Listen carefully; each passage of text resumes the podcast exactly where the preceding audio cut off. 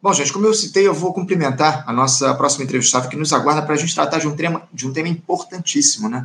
Eu saúdo a coordenadora do eixo de segurança pública e acesso à justiça da, da, da ONG Redes da Maré, a Lidiane Malanchini. Lidiane Malanchini, bom dia. Bom dia, Anderson, como é que você está? Muito preocupado, Lidiane. Eu te confesso que não, não dá para dizer que as coisas estão bem. Estou muito preocupado com tudo que tem acontecido aqui no nosso Rio de Janeiro, em especial, porque, eh, enfim, a gente sabe que a repressão policial nas favelas aqui do Rio ao longo das últimas décadas, Lidiane, ela, ela tem produzido os efeitos dos mais danosos.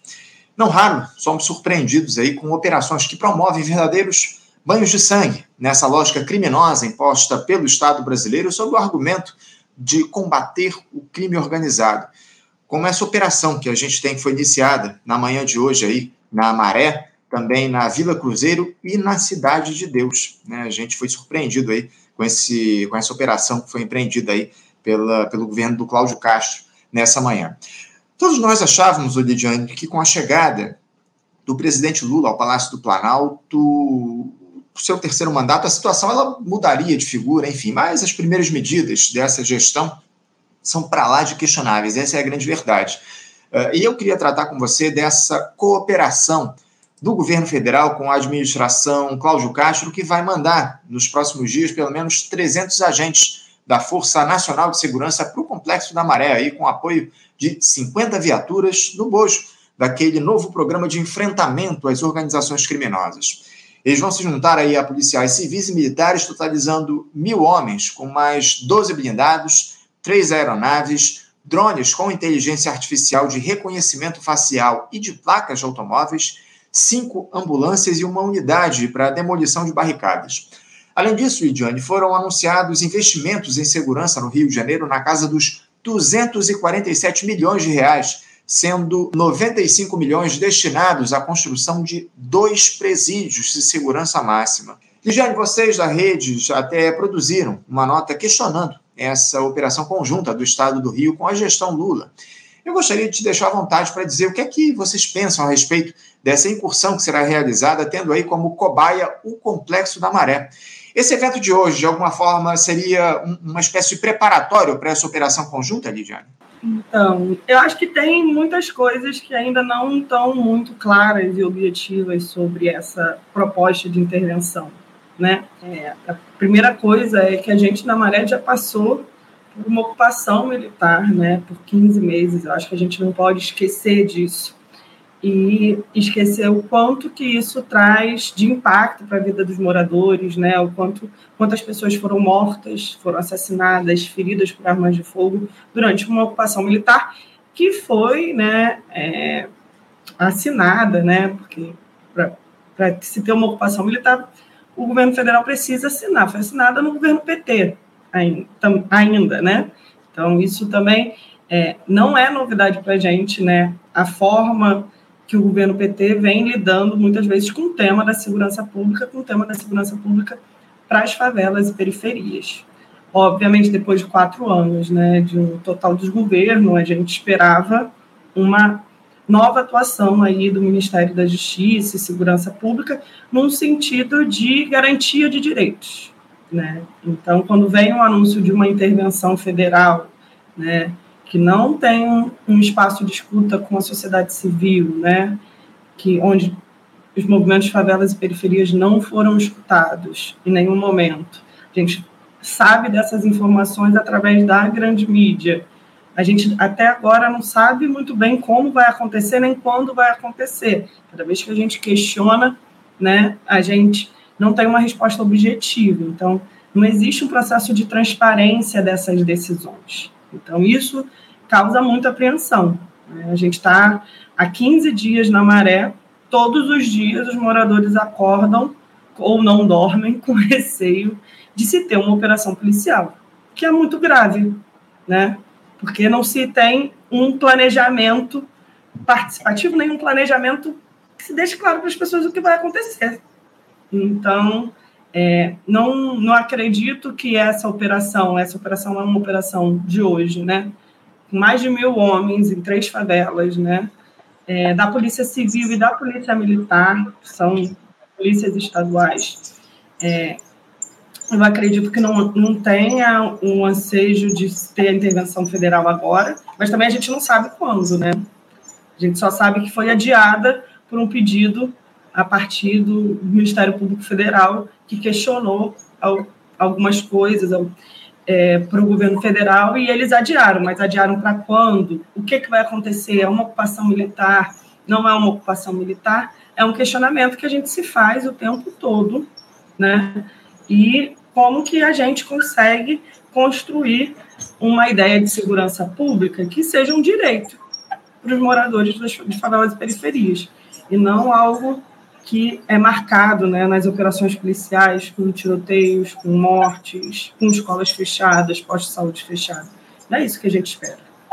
É, é, o que nós debatemos há décadas aqui, inclusive no Faixa Livre, né, Lidiane? Essa necessidade que há de se estabelecer a segurança pública como um direito dessas populações e não atuar nesses territórios apenas com o braço armado do Estado. É, eu queria tratar, inclusive, dessa questão que você levantou aí no finalzinho da tua resposta, porque a intenção era de que os homens da Força Nacional de Segurança já estivessem, inclusive, atuando aí no complexo de favelas da Maré. Mas após os questionamentos do Ministério Público Federal, o MPF, o ministro da Justiça e Segurança Pública, Flávio Gino, assinou na última quarta-feira um ofício eh, anunciando a suspensão temporária do envio desses agentes.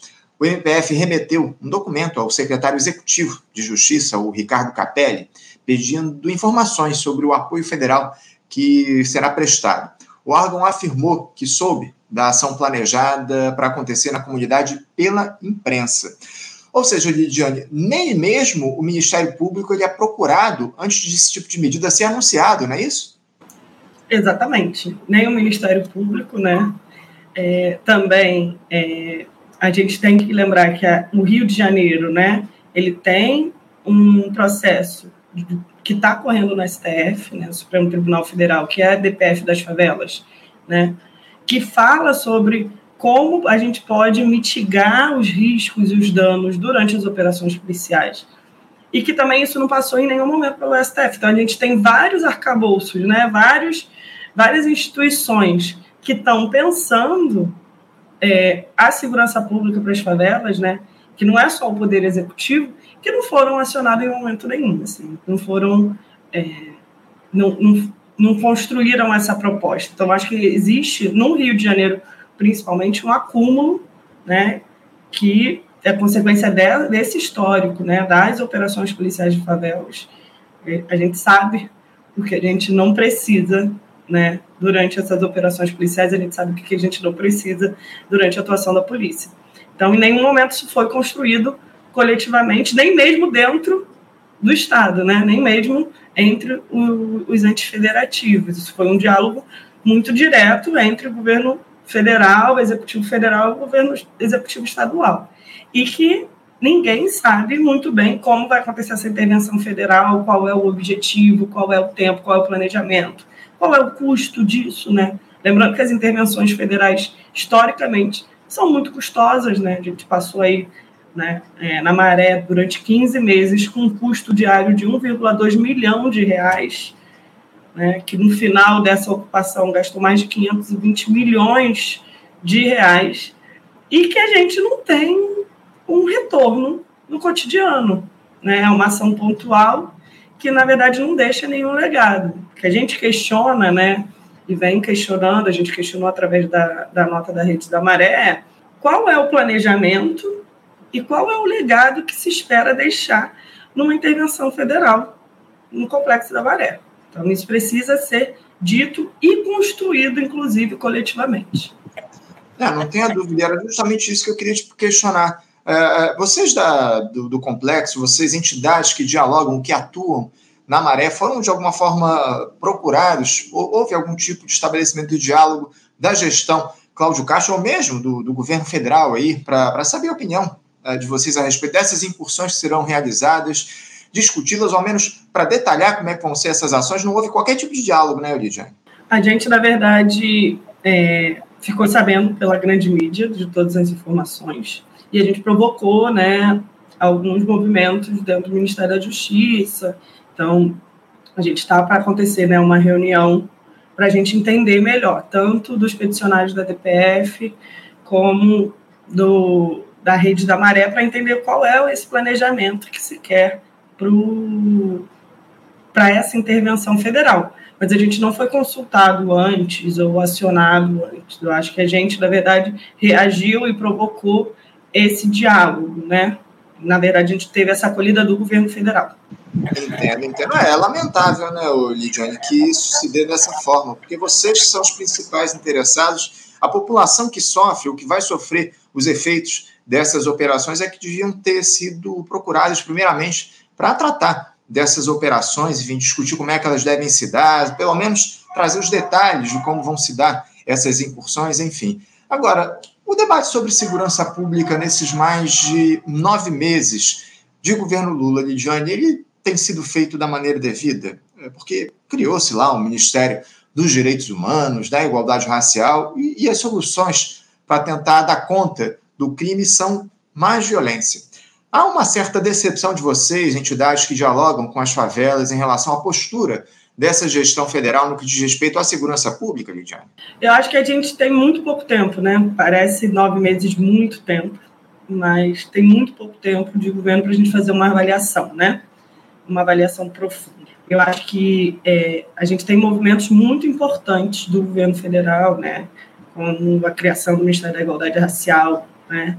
Inclusive que a gente tem uma mareense, né, na liderança desse, de, desse ministério, né, a gente já vem conseguindo avançar com diálogos com diferentes ministérios, né, a partir da Rede da Maré, Ministério da Igualdade Racial, Ministério dos Direitos Humanos, o, Ministério, o próprio Ministério da Justiça e Segurança Pública, Ministério da Saúde.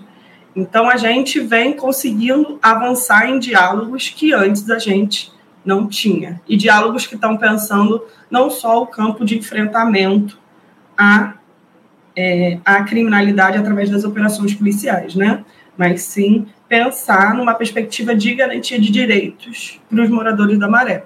Então, a gente conseguiu, nesse pouco tempo de governo, abrir alguns diálogos que antes estavam muito limitados. Né? E isso é importante a gente dizer mas o tema da segurança pública sempre é um tema muito sensível, né? É um, é um tema que mobiliza muito a opinião pública e muitas vezes é, as operações policiais ou qualquer resposta mais de enfrentamento bélico parece ser a única saída e a única alternativa, né? Então acho que a gente precisa entender que existem outras formas de pensar a segurança pública que não é através das operações policiais. As operações policiais deveriam ser a última opção, deveriam ser uma exceção. O que a gente vive no Rio de Janeiro hoje é que as operações policiais se apresentam e se constroem como a única alternativa de policiamento para as favelas e periferias. Então, a gente precisa, e eu acho que a DPF né, vem provocando isso junto com o Supremo Tribunal Federal, que é pensar outras formas de se, pensar, de se fazer segurança pública, de se fazer o papel de polícia é, para os territórios, favelas e periferias. É, como você muito bem lembrou, o, Lidiane, a ministra da Igualdade Racial, Aniele Franco, ela é cria da maré, acima de tudo, não é nem com, com a Aniele é, ocupando um ministério nesse governo houve aí um diálogo a respeito dessas operações. A, ministra não chegou a se posicionar em relação a essa, esse anúncio que foi feito aí dessa operação conjunta lá no conjunto de favelas da Maré? A gente está em diálogo com o Ministério da Igualdade Racial, né? Ele, a gente vem, junto com outros ministérios, articulando diálogos para pensar a intervenção federal, né? É, lembrando, né, Aniele, há pouco tempo teve na Maré, né, até o próprio ministro Flávio Dino teve na Maré em março. Então, a gente vem é, costurando e pensando essas estratégias de diálogo. Né? Então, e a gente vem provocando, a partir do nosso lugar, enquanto uma organização da sociedade civil, o papel dos outros ministérios. A gente sabe que tem é, uma competência que é do Ministério da Justiça e Segurança Pública sobre a pasta, sobre o debate da segurança pública, mas a gente precisa entender como que todos os outros ministérios, né, como que a gente articula que as outras políticas públicas participem desse debate, que não seja um debate só do Ministério da Justiça e da, e de segurança pública, mas sim de todos. Então, acho que a Aniele está muito provocada nesse, nessa construção também, né, de como que a gente amplia esse debate para outros ministérios. É, sem dúvida, esse, esse debate, essa discussão tem que se dar de maneira integrada no governo federal, não envolvendo aí apenas um ministério. É uma questão que dialoga, que dialoga com diversos setores do, do governo, diversos setores da sociedade civil. A gente precisa fazer essa discussão. Agora, Ligiane, no Complexo da Maré, há, há, mais de 140 mil moradores que vivem aí sob o, o signo do medo. Quando a polícia sobe a favela, é o que deve estar acontecendo, certamente nesse momento em que a gente está conversando por conta dessa operação envolvendo aí mil homens lá na, na Maré, enfim, na Vila Cruzeiro, na Cidade de Deus. O uso da força para a contenção do crime ele tem se mostrado historicamente um erro, como já foi evidenciado aqui na nossa entrevista. Lidiane, é, onde esses 247 milhões de reais foram anunciados pelo governo federal, é, investimentos em segurança pública, deveriam ser colocados para que nós tivéssemos uma redução efetiva da violência nessas regiões, abandonando essa lógica de se enxugar gelo com sangue, Lidiane? Eu acho que é, o primeiro movimento que é importante é a gente pensar uma integração do governo federal, do governo estadual, mas também do município. O município cumpre um papel muito importante em políticas públicas de prevenção às violências. Então, acho que um primeiro movimento é como que se amplia o debate também para o município. Né? Eu acho que pensar em segurança pública é pensar é, em investigação, é pensar em inteligência, né? mas também é pensar prevenção às violências. É, a gente, por exemplo, a gente tem uma ocupação né, é, das praças, uma ocupação das ruas na maré de uma maneira desordenada. Qual é o papel do município nisso? Né? A gente, por exemplo, não, não tem dentro da maré um centro de referência de assistência social. Tamanho populacional da maré, você deveria ter um conselho tutelar só para a Maré. E o Conselho Tutelar atende a Maré e outros bairros. Então, investir também em, em políticas de prevenção às violências é fundamental, né? Para a gente pensar que segurança pública a gente quer a médio e longo prazo, para não ser algo tão imediatista, né? Então, uma outra questão que é muito forte, né, para a gente é pensar como que a gente faz a reparação dos dias que não se tem escolas, não se tem postos de saúde. A gente vem provocando. Por que, que não se cria um fundo de reparação que consiga pensar a reposição das aulas? Um fundo de reparação, porque também a, a estrutura escolar que se tem hoje, né? Como é que você vai fazer reposição se falta professor na escola? Você vai sobrecarregar o professor por conta de uma intervenção do Estado?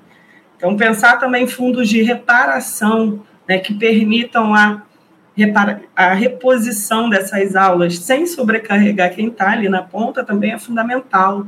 Pensar a efetividade de leis com a, a lei que, que garante assistentes sociais e psicólogos nas escolas. Isso contribui de maneira fundamental para a gente pensar a permanência das crianças, o cuidado em saúde mental, por exemplo, que é muito se estabelece de maneira muito forte nos dias de operação policial e no pós-operação policial.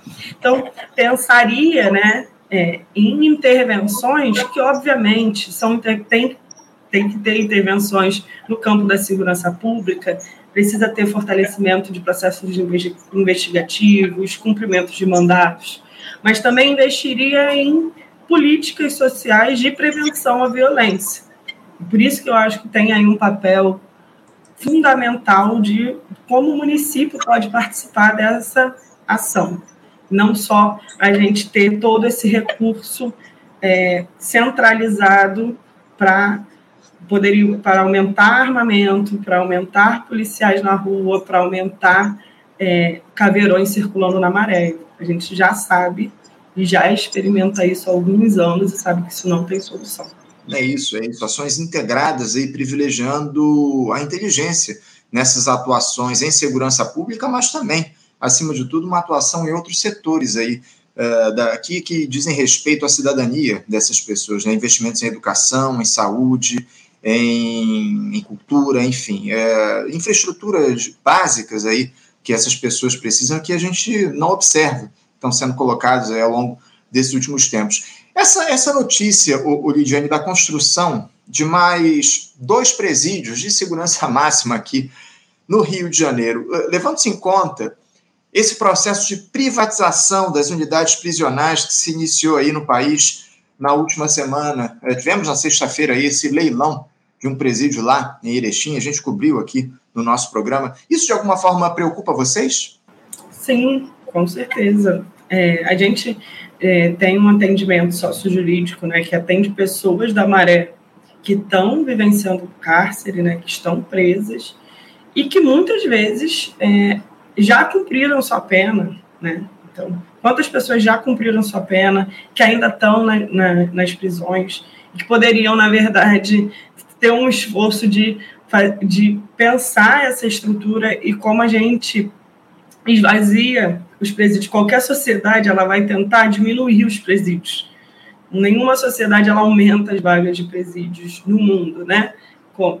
Então, como, como que a gente faz um processo, né, de pensar o cárcere, né, pensar os presídios de uma maneira mais humanizada. Os presídios são precários, né? A estrutura dos presídios são ruins. As pessoas não têm direitos mínimos, direitos básicos ali garantidos. Então, quando você abre mais um presídio, né, você amplia as vagas, isso não significa que você está dando qualidade a esse sistema ou você está contribuindo para a melhoria desse sistema.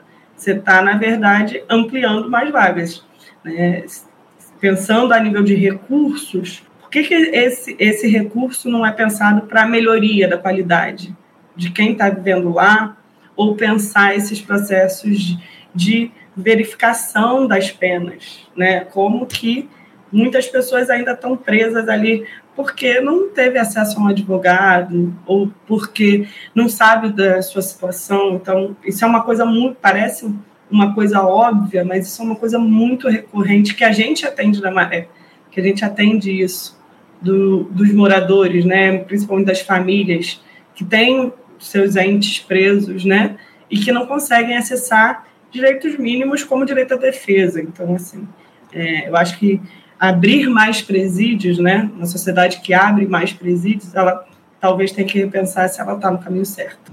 Eu, eu estive lendo, Lidiane, esse, esse fim de semana que essa, esse presídio lá em Erechim vão abrir, se eu não estou não enganado, 1.200 vagas a mais é, para detentos e cada um de cada uma dessas vagas, é, o Estado vai remunerar essa empresa que ganhou a licitação em 220 reais, em torno de 220 reais por mês, é, por esses presos aí que vão ser colocados nesse presídio. Ou seja, quanto mais presos, mais essa empresa aí vai ganhar, vai, vai ganhar recursos aí diante dessa lógica da privatização da, do sistema prisional do nosso país. E a gente espera, acima de tudo, é, primeiro que esse, essa ideia de se construir mais dois presídios aqui no Rio de Janeiro, de Janeiro seja abandonada e esses recursos sejam investidos em outros setores da sociedade para interromper essa trajetória de violência que está colocada. E, e segundo, que essa lógica privatista do sistema prisional no nosso país também seja abandonada. É algo absolutamente preocupante que a gente tem condenado e, e, tem, e temos feito uma série de diálogos com espe especialistas nesse tema aqui no nosso programa. Vamos continuar fazendo essa discussão. Lidiane, infelizmente, o nosso tempo está esgotado. Eu quero agradecer demais a tua participação. A gente vai continuar a, analisando, observando os efeitos aí, especialmente as repercussões dessa, desse episódio que tem acontecido hoje aí na, nessa operação policial que tem ocorrido aí nas favelas da Maré, no, na Vila Cruzeiro e também no, na Cidade de Deus. Vamos ver o que, é que vai acontecer aí dessa os efeitos aí dessa operação e a gente certamente vai ter oportunidades aí de conversar ao longo dos próximos tempos porque essa lógica aí da, da, da utilização da violência por parte do Estado para a segurança pública ela lamentavelmente ao que tudo indica será mantida. Obrigado Lidiane pela tua entrevista aí eu desejo acima de tudo sorte aí para os moradores da Maré diante desse quadro gráfico que está colocado.